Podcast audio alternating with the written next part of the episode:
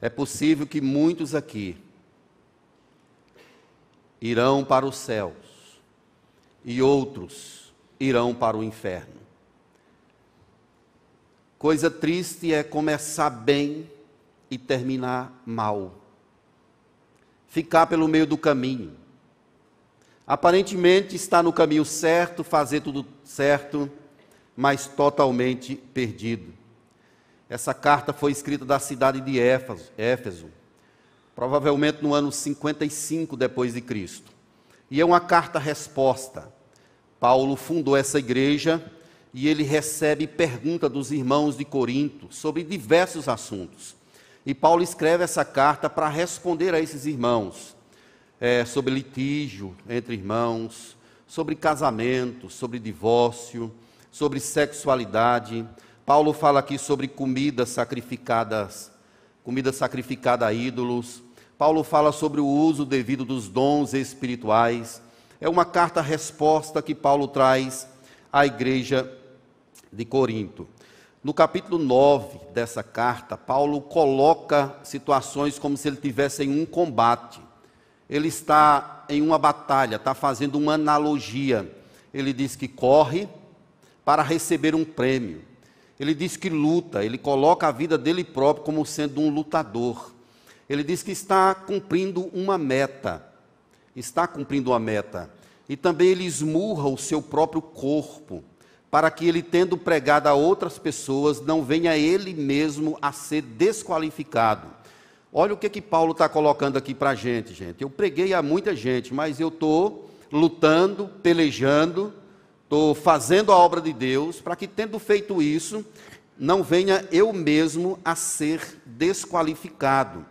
Paulo, ele escreve dizendo à igreja de Corinto que todas as coisas me são lícitas, aí no capítulo 10, verso 23, Todas as coisas me são lícitas, mas nem todas me convêm. Todas me são lícitas, mas nem todas edificam. O que ele está fazendo é instruindo a igreja do Senhor, porque essa igreja estava dividida entre grupos dos mais fortes e grupos dos mais fracos. Era uma verdadeira baderna essa igreja. Ela tinha todos os dons. É interessante que Paulo declara que essa igreja tem todos os dons, mas ao mesmo tempo é uma igreja que não sabe usar os dons. Eles, na Santa Ceia, na ministração da ceia, alguns embriagavam, outros comiam demais, outros comiam na frente dos outros, era briga, era muitas situações que existiam aí nessa igreja é, de Corinto. E Paulo está escrevendo aqui no capítulo 10, buscando assuntos da história, instruções da história de Israel, do povo de Israel, para instruir o caminho que o povo de Deus deveria seguir. É como se ele dissesse: olhem, não pratiquem o que eles praticaram, não sigam o caminho que eles seguiram, vivam sempre na perspectiva de Deus. Então a gente tomou uma frase aqui dessa passagem para a gente meditar nesse tema: quem pensa está em pé, veja que não caia. Então nós vamos caminhar nessa direção. Quem pensa está em pé, vede ou veja que não caia. O que, que aconteceu com esse povo lá do passado, com os israelitas especialmente? Eles pereceram. Somente Josué e Caleb entraram na terra prometida. Todos eles, aquela geração, ficou para trás. Pereceu no deserto, como a própria palavra fala aqui. Quando eles atravessaram o Mar Vermelho, era cerca de um milhão de pessoas muita gente, uma multidão. Mas aconteceram coisas na estrada, no caminho, que desagradou a Deus e muitos morriam. Eram mordidos por cobras, eram a, a terra abria a sua boca, fazia uma fenda, engolia o povo. Muitas pessoas acabaram morrendo por conta do braço de castigo de Deus contra a vida daquele povo eles não entraram na terra prometida, nem Moisés entrou. Por que, que Moisés não entrou? Por conta de desobediência também. Deus disse a ele para ferir a rocha da primeira vez, e ele feriu a rocha. Na segunda vez, Deus disse a ele para falar a rocha, e Moisés feriu a rocha outra vez, ou duas vezes. Deu duas pancadas na rocha. Por que, que Moisés então é, ficou lá, sem entrar na terra prometida? porque ferir a rocha apontava direto para Cristo. Então a pancada que a rocha levou é a pancada que Cristo levaria na cruz do Calvário. É uma tipologia. Quando Moisés fere a rocha a segunda vez, é como se ele estivesse dizendo que Jesus iria ser ferido a segunda vez. E por esse motivo, Deus disse que ele ficaria prostrado e ficou lá. Não entrou na terra prometida. Meus irmãos, vamos nos adentrar a esse texto para a gente entender o que foi que esse povo fez, que acabou culminando com o fato deles ficarem prostrados no deserto e não entrarem na terra prometida. Vejam só, primeiramente, esse povo, eles, ele recebeu tudo para ter uma fé exponencial. Tudo, tudo, tudo, tudo. Eles tinham tudo para ser cheios de Deus, obedientes, entregues, valentes, corajosos. Eles reuniam todas as condições possíveis, mas mesmo tendo essas condições, eram pessoas difíceis de lidar, desobedientes, não andavam segundo a direção do Senhor. Eles foram guiados e protegidos, é o que o verso 1 vai nos falar aí desse capítulo 10. Deus os tirou do Egito com a mão forte e poderosa, através de milagres, prodígios, mas esse povo não estava nem aí para o que Deus estava fazendo todos eles estiveram sob uma nuvem. Nós bem conhecemos a história do Antigo Testamento e sabemos que havia uma nuvem que acompanhava o, povo. Essa nuvem, ela se levantava e o povo seguia caminho. Quando a nuvem parava, o povo tinha de ficar parado. Era uma espécie de guia, de proteção. É, Paulo está dizendo aqui que o povo foi batizado nessa nuvem. E era, na verdade, um tipo também que apontava para Cristo, era uma orientação, era um guia, era um milagre de Deus que estava ali. Mas além da nuvem, o povo recebeu o sinal do pacto, verso 2. Eles foram batizados na nuvem como no mar, com respeito a Moisés. Eles receberam o sinal do pacto. Eles foram batizados o batismo é uma inclusão. Quando eles passaram a pé enxuto pelo Mar Vermelho, eles foram batizados ali. É um símbolo de pertencimento, é como se dissesse que aquele povo agora, ele pertence totalmente a Deus. Homens, mulheres e crianças foram batizados na nuvem e também no mar. O batismo é um ato de iniciação, é algo externo que mostra uma graça interna que está em nosso coração. Então, quando nós nos submetemos ao batismo, nós estamos dizendo que pertencemos ao Senhor, que pertencemos àquela família. Mas é interessante que eles receberam esse sinal do pacto. É como se Deus estivesse ali circuncidando a todos eles. Mas, além disso, meus irmãos, eles receberam uma provisão de Cristo. Olha o que, que diz o verso 3: Todos eles comeram de um manjar espiritual. Aqui é o maná, que a gente tem lá no Antigo Testamento. Eles receberam um manjar, ou um maná espiritual, que era uma espécie de carne. Mas o que, é que significa esse negócio de espiritual? Um manjar espiritual. A palavra espiritual aí significa que veio do Espírito ou seja, é uma carne sobrenatural.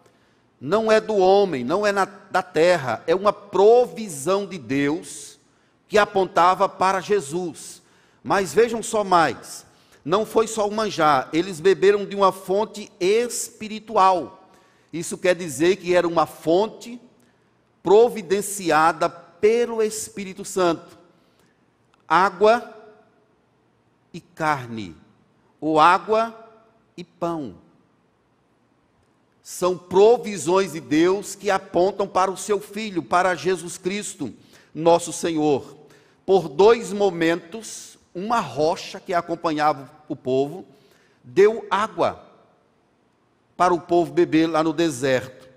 A primeira delas está em Êxodo 17, lá em Massá. E a outra em Meribá, registrada em Números 20. Deus disse a Moisés da primeira vez para falar a rocha. E Moisés para ferir a rocha da primeira vez. Da segunda era para falar a rocha. Se a gente ler Números 20, verso 11, diz que Moisés levantou a mão e feriu a rocha duas vezes com o seu bordão. E saíram muitas águas, bebeu a congregação e seus animais. Vejam só, meus irmãos, apesar de Moisés ter ferido a rocha, que não era para fazer, a rocha não deixou de dar a água. Que Deus poderia, naquele momento ali, estancar e dizer assim: olha, não vai ter água, já que você feriu, vai todo mundo morrer de sede. Mas a água, a rocha deu a água, apesar de Moisés ter desobedecido. Paulo conclui aí em Coríntios que a rocha era Cristo.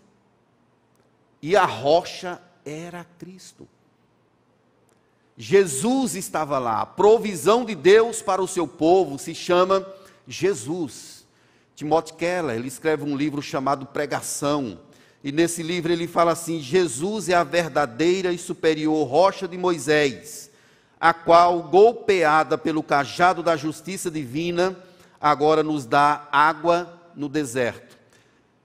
Deus tem um plano e um propósito para tudo. Moisés bateu na rocha a primeira vez para Deus mostrar ao povo algo que aconteceria lá na frente. E através da morte de Jesus, que aconteceria muito tempo depois, todos estavam sendo salvos, tanto eles quanto nós. Fomos salvos através dessa pancada que foi dada em Jesus Cristo na cruz do Calvário. João capítulo 7, verso 37, Jesus proclama dizendo: Se alguém tem sede, venha a mim e beba. Ele é a água da vida. Ele é a água da vida. E em João 19, verso 34, quando Jesus está lá na cruz, alguém joga uma lança nele. E quando perfura o lado de Jesus, sai sangue e água. A mesma coisa, meus irmãos, que aconteceu lá na rocha, que deu água para o povo sedento beber.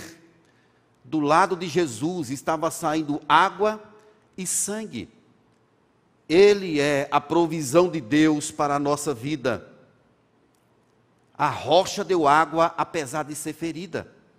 Jesus deu vida, apesar de ter sido morto em nosso lugar. Ele é a provisão de Deus para cada um de nós. Esse povo tinha tudo para ter uma fé exponencial. Tinha reunia todas as condições para ser um povo aguerrido, vitorioso.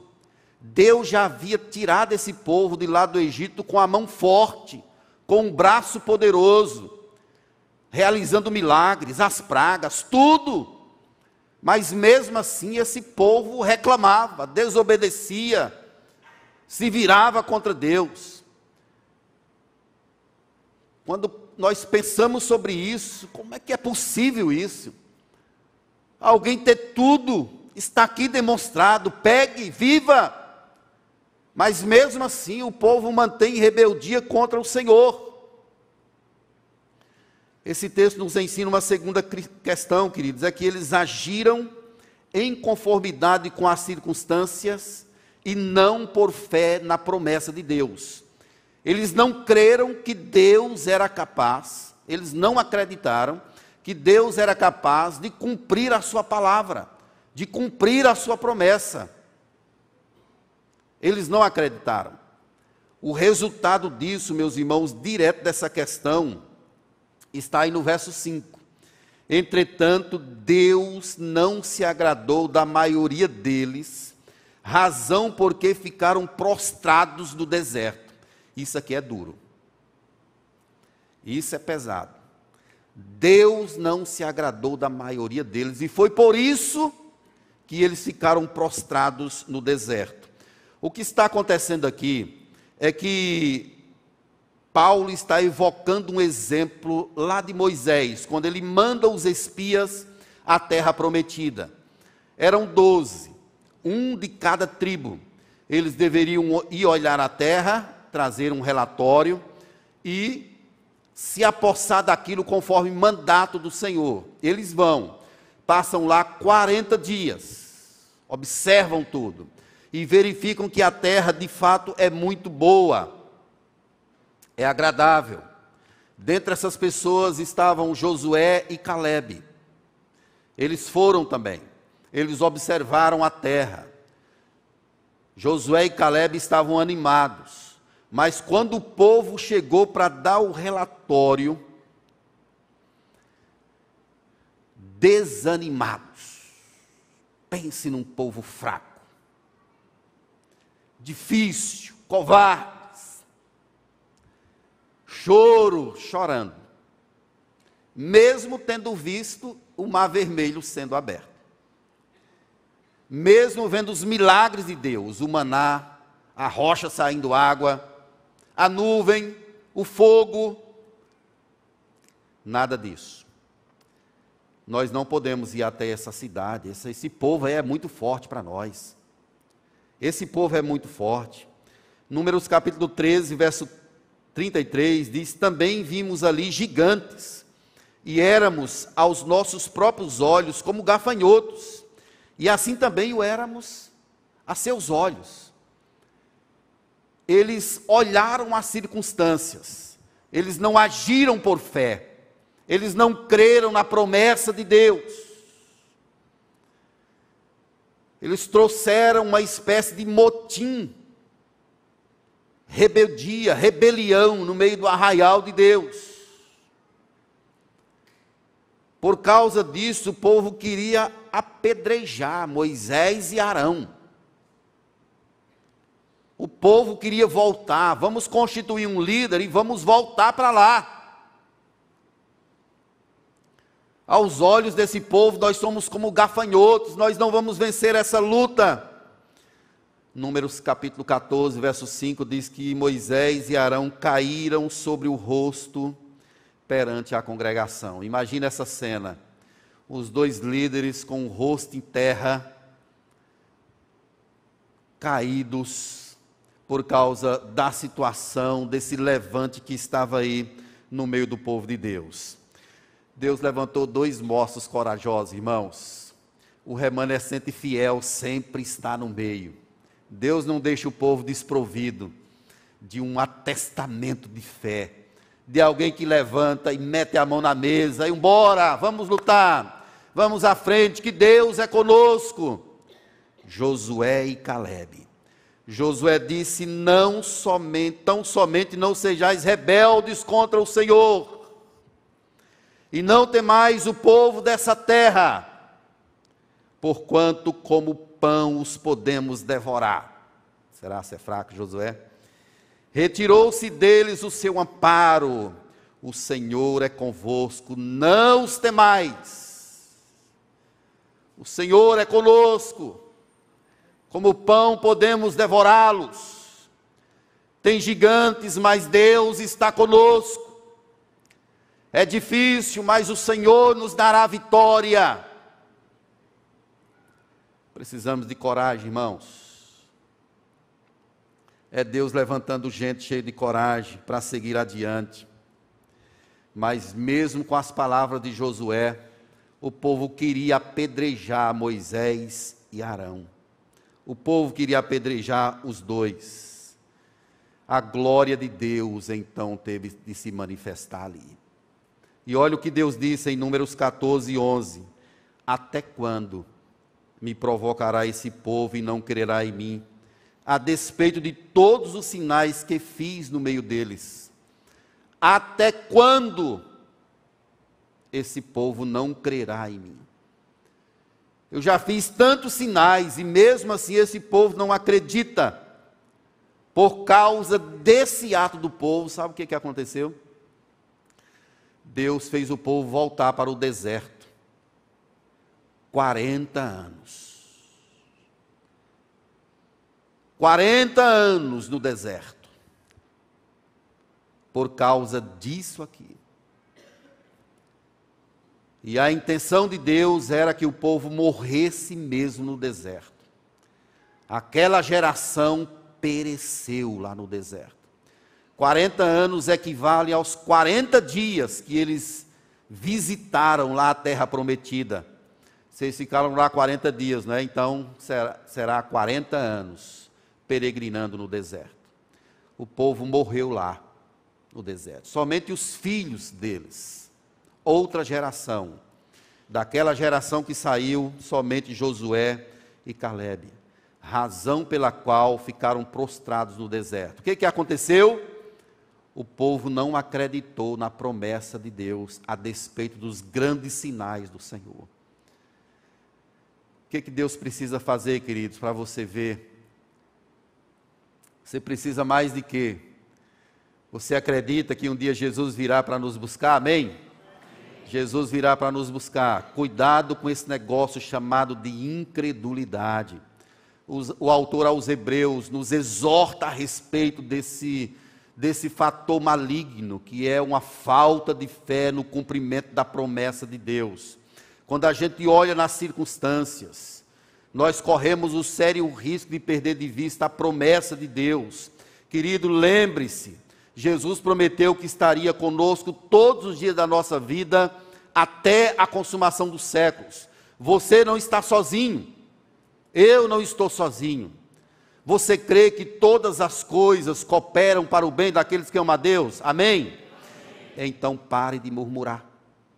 Quando não der errado, quando der errado, pare de reclamar, agradeça.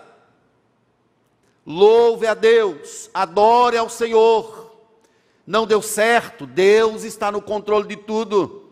O tempo está escuro. Amanhã Deus vai fazer maravilhas. Há choro, sim, mas essa noite, mas a alegria vai vir pela manhã. Essa é a esperança que tem de estar no coração do povo de Deus porque o povo de Deus sabe verdadeiramente que Deus está no controle de tudo, que Ele reina, que Ele está contando a nossa história, que Ele não vai perder a direção das coisas. Nós temos mesmo, meus irmãos, é de nos subjugarmos à condução do nosso Deus e crermos piamente que Ele é poderoso para fazer grandes coisas. Amanhã Ele fará maravilhas em nosso meio. Não viva focado nas circunstâncias. Não olhe para as coisas que estão acontecendo ao seu redor. Olhe para Jesus. Olhe para Deus. Mantenha os seus olhos fitos naquilo que Deus pode fazer. Esse texto nos ensina uma outra questão, meus irmãos, é que esse povo, ele praticou ações que o afastou da fonte da vida. Ele, esse povo cometeu loucuras essas pessoas se afastaram da fonte da vida. Nunca saia de perto de Jesus. Aconteça o que acontecer. Nem que seja arrastando, chorando, fique perto, sempre agarrado na Escritura. Quem perseverar até o fim será salvo. Veja o que Paulo fala no capítulo 9. Ele usa essa ideia de alguém que está lutando esmurrando o seu corpo. Ele diz que julga que ainda não alcançou, mas que está lutando, guerreando. Se a gente desistir, é porque em nós não se compraz a glória de Deus. O povo de Deus não pode arrefecer, ele tem de marchar. Em toda e qualquer situação, ele precisa seguir firme e forte crendo que Deus está à sua frente. E o que foi que esse povo praticou, que o afastou da, da fonte da vida? Algumas questões aí ditas a partir do verso 6. Primeiramente, idolatria. Aí ele cita aqui o exemplo daquele momento que Moisés subiu ao Sinai. De repente, quando desceu, o povo estava adorando um bezerro de ouro. E como se não bastasse, irmãos, olha o que disseram. Êxodo 32, 8. Aqui é o Deus que nos tirou do Egito. Mas que povo miserável. Deus está lá dando as leis a Moisés, as tábuas da lei, o povo lá embaixo, adorando o bezerro de ouro, dizendo: Olha aqui o Deus que tirou a gente do Egito.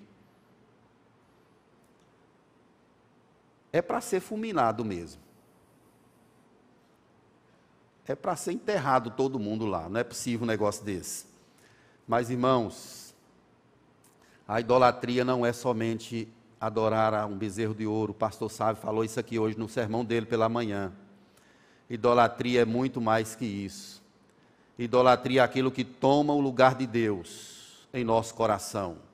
É quando nós damos valor demasiado a algo, seja pai, seja mãe, seja esposo, seja filho, seja dinheiro quando aquele está usurpando o lugar de Deus, se tornando um lugar de muita importância na nossa vida, é quando nós começamos a internalizar a ideia de que se eu não tivesse isso, eu não conseguiria sobreviver. Se meu marido morrer, se minha esposa morrer, se meu filho morrer, eu acho que eu não conseguiria sobreviver. Se eu não tivesse dinheiro, se eu não tivesse amigos, é quando essas coisas estão tomando conta do nosso coração é sinal de que nós estamos seguindo o caminho da idolatria. É possível que estejamos na casa de Deus, na presença de Deus, e adoremos a deuses estranhos, ou então a nós mesmos. Temos de ter cuidado para nós não sermos nossos próprios ídolos. Precisamos todos os dias colocar a nossa vida diante do Senhor. Por causa daquele bezerro de ouro, Deus mandou uma praga que matou 24 mil pessoas por causa daquele bezerro de ouro. Mas o povo praticou ainda um desprezo pela provisão de Deus. Deus dava de tudo ao povo. E o povo não estava nem aí para Deus. Aquele pão que Deus providenciou, o povo chegou a chamar de pão vil. Saudade do alho lá do, do Egito. As coisas de lá. Ninguém aguenta mais comer esse pão vil. Só que o pão vil era Cristo. Era quem sustentava o povo. Era o manar de Deus para o povo. Mas o povo estava chamando de pão vil, isso é um desprezo à provisão de Deus. Nós precisamos, meus irmãos, seguir agradecendo a Deus por tudo. Em tudo dai graças, porque essa é a vontade de Deus em Cristo Jesus para convosco. Está pouco, agradeça a Deus. Louve ao Senhor, não despreze aquilo que Deus tem mandado para você. Não despreze, agradeça, louve ao Senhor. Pode ser um princípio para Deus mandar para você em abundância. O verso 9 nos deixa claro: não ponhamos o Senhor à prova, como alguns deles já fizeram, e pereceram pelas mordeduras das serpentes. Esse povo falou assim: Pôr Deus à prova é dizer assim: olha, vamos ver até onde Deus aguenta. Vamos desafiar Deus para ver até onde Ele aguenta. Até onde Ele tolera. Isso é tentar Deus. Queridos, não façam isso, por favor. Porque o nosso Deus, Ele é fogo consumidor. Horrível coisa é cair nas mãos do Deus vivo. Não tente ao Senhor. Esse povo tentou a Deus e deu no que deu. Uma outra coisa que eles praticaram que os afastou da fonte da vida foi a murmuração, que está aí no verso 10. Nem murmureis como alguns deles murmuraram, e foram destruídos pelo exterminador. Murmuração é um pecado intolerável na presença de Deus. Murmurar é reclamar da casa, da família, é reclamar das bênçãos de Deus, é reclamar da igreja. Ninguém aguenta viver perto de uma pessoa murmuradora. Ninguém aguenta viver perto de uma pessoa que murmura o tempo todo. Nada está bom, nada presta, nada. O texto está fazendo uma alusão aqui ao momento em que três pessoas, chamadas Corá, Datã e Abirão, eles se levantaram contra Moisés e Arão eles se levantaram contra a liderança e houve uma murmuração generalizada. E não apenas essa vez, mas outras vezes. Mas nesse sentido, sai o fogo da parte de Deus. Fogo de Deus. E Deus queimou a pelo menos 250 naquela ocasião. Então, meus irmãos, esses pecados que eu citei, idolatria, desprezo pela provisão de Deus, e também a imoralidade, que está aí no verso 8.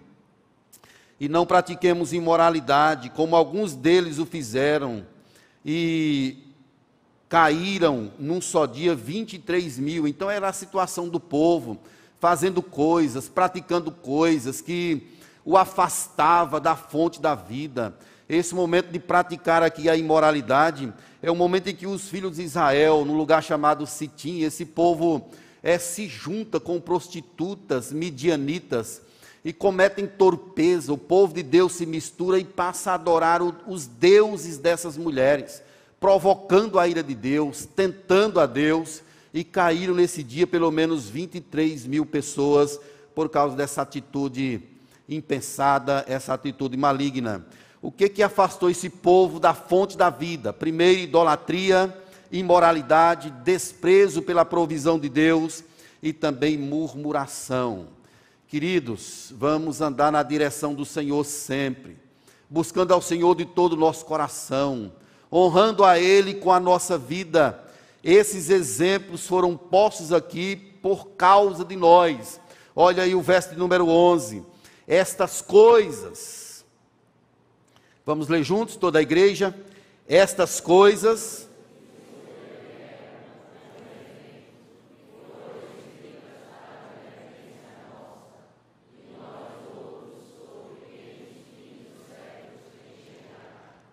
Para nós, é para mim e para você, estas advertências você está aqui, você e eu, nós somos como esse povo de Israel.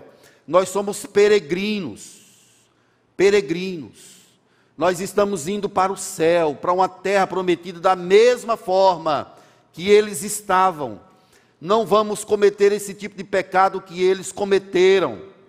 Aprender com os erros dos outros é sinal de inteligência. Você não precisa errar para aprender. É só você olhar para os erros deles e dizer assim: eles caíram, eles pereceram. Eu não posso seguir nessa estrada. Eu não posso fazer isso.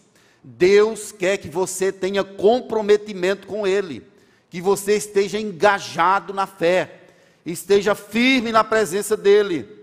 Deus não aceita a sua metade, a metade do seu tempo. Deus não aceita a sua vida de qualquer jeito. Quem brinca com Deus, quem brinca com o Evangelho, vai ficar prostrado. Vai ficar prostrado. Deus quer que você seja aguerrido, corajoso, cheio de fé, que foque em Deus mesmo em tempos escuros, em horas difíceis. É gente que ama a Deus, que glorifica a Deus, independentemente da situação. Deus não quer um povo acovardado, que diz que crê uma hora, outra hora já não crê mais, que está no caminho, outra hora já não está mais no caminho. Quem coloca a mão no arado e olha para trás não é digno do Evangelho, não é digno de Deus, vai ficar para trás. Muita gente, meus irmãos, é, vai chegar no dia do juiz eterno e vai dizer: Senhor, em teu nome nós expulsamos demônios, fizemos isso, fizemos aquilo, e ouvirão a sentença: Afastai-vos de mim, porque eu não vos conheço. Alerta, igreja é para mim e para você. Isso aqui não é para gente que não conhece a Deus, é para nós. O que que você está fazendo? Que tipo de evangelho você está vivendo? O que que você anda fazendo fora aqui da igreja? Deus conhece sua vida. Deus conhece sua família. Deus sabe onde os teus pés têm te levado. Deus sabe o que a sua boca tem proferido. Deus sabe onde tem passeado a sua mente. Ele conhece você. E é importante nós nos apresentarmos a Deus desnudos, sem nada, porque Ele conhece o nosso coração, conhece a nossa vida. Viva por fé, querido. Viva de fé em fé. A Bíblia diz que o justo viverá pela sua fé. Algumas considerações para a gente finalmente é, concluir esse sermão. Quem é de Deus de verdade deixa evidente pela forma como vive. Quem é de Deus de verdade, deixa evidente pela forma como vive. Gente de Deus perdoa. Gente de Deus ama. Gente de Deus está sendo moldado pelo Espírito. Gente de Deus é impelido a buscar a Deus, tem amor pela palavra. tem amor pela igreja. Gente de Deus é direcionado para Deus. Sempre. Quem é de verdade, deixa evidente pelo modo como vive. Lembrem-se, Jesus contou uma parábola sobre o trigo e o joio. O trigo foi semeado e à noite veio o inimigo e semeou também o joio. O joio está no meio do trigo e um dia haverá uma grande separação. Quem é de Deus ouve a palavra de Deus, ama a verdade, segue na direção de Deus. Quem é de Deus deixa evidente em seu modo de viver. Uma outra questão, venha a Cristo de verdade. Entrega o seu coração a Ele. Se arrependa. Eu quero chamar você, desafiar você que está vivendo uma vida relapsa. Eu quero chamar você para entregar a sua vida a Cristo hoje. É um chamado para conversão.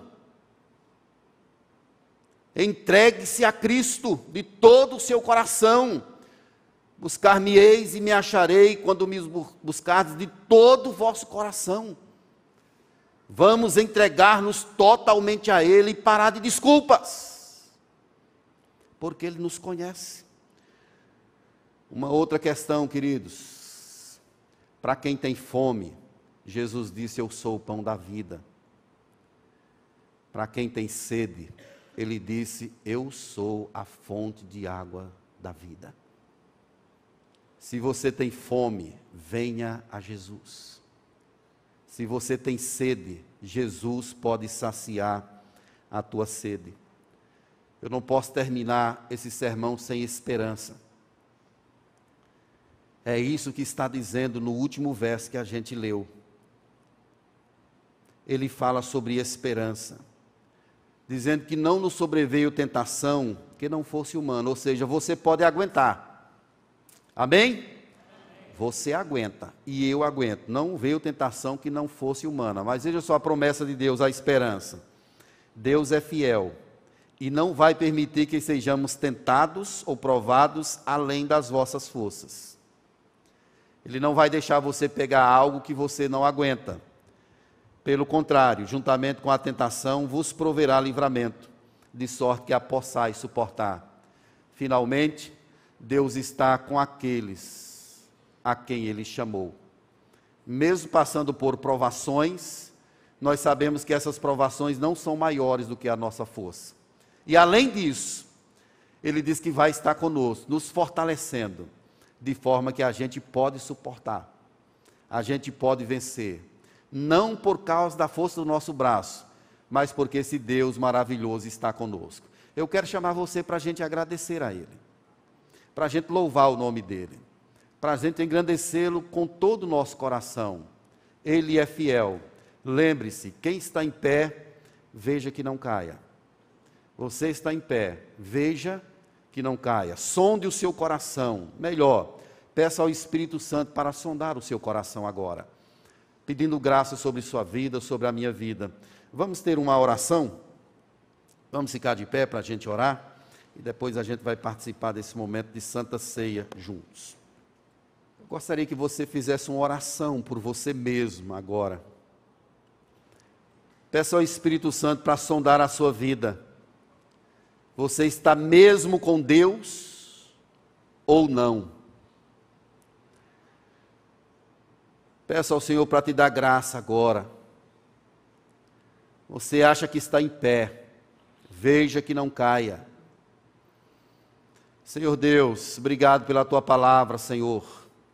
Palavra que exorta, que nos sacode, é o evangelho do Senhor, que nos aproxima mais de ti, que nos faz entender mais os teus propósitos na nossa vida e que nos leva a entender que o Senhor não estava de brincadeira quando mandou teu filho morrer em nosso lugar. Se conosco, ó Deus, estenda as tuas mãos maravilhosas, aviva o teu povo aqui quem sabe, ó Deus, tem gente vivendo um evangelho relapso. Quem sabe tem gente com brincadeira. É possível, ó Deus, que existam pessoas aqui que estejam vivendo aqui diante do Senhor, mas ao mesmo tempo com a vida que não condiz com o Evangelho. Tem misericórdia e converte esse coração a Ti. Transforma esse coração para a Tua glória, Deus. Eu peço graça ao Senhor, peço direcionamento do Senhor para a nossa vida, para a nossa igreja, em nome do Senhor Jesus. Amém.